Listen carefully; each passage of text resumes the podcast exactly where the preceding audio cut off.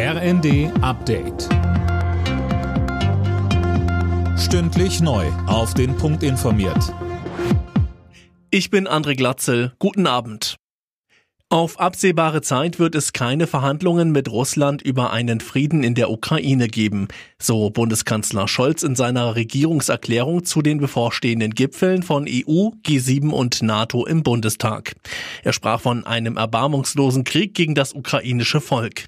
Allerdings machen befreite Orte in der Ukraine laut Scholz auch Hoffnung. Dass es gelingen kann, die russischen Angreifer mit vereinten Kräften zurückzudrängen. Und das bleibt unser Ziel. Deshalb werden wir mit Präsident Zelensky auch über weitere Unterstützung für die Ukraine beraten, immer ohne dass die NATO dadurch selbst zur Kriegspartei wird.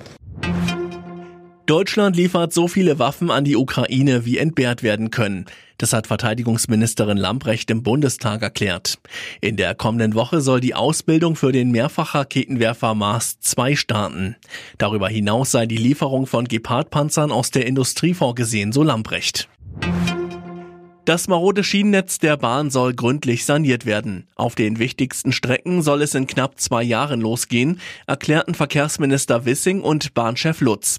Sönke Röhling, dass da Handlungsbedarf besteht, daran lassen beide keinen Zweifel. Nein, so wie es ist, kann es nicht bleiben, so Wissing. Und auch der Bahnchef sagt, die aktuelle Qualität ist für niemanden akzeptabel. Schon seit Jahren sorgen Probleme in der Infrastruktur regelmäßig für Verspätungen und Zugausfälle.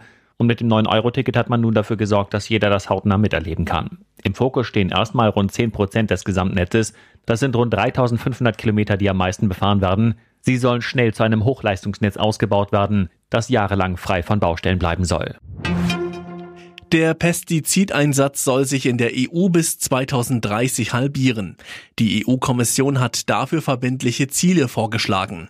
Besonders auf Spiel- und Sportplätzen und in städtischen Parks soll die Chemikalien tabu sein.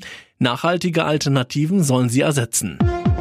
Alle Nachrichten auf rnd.de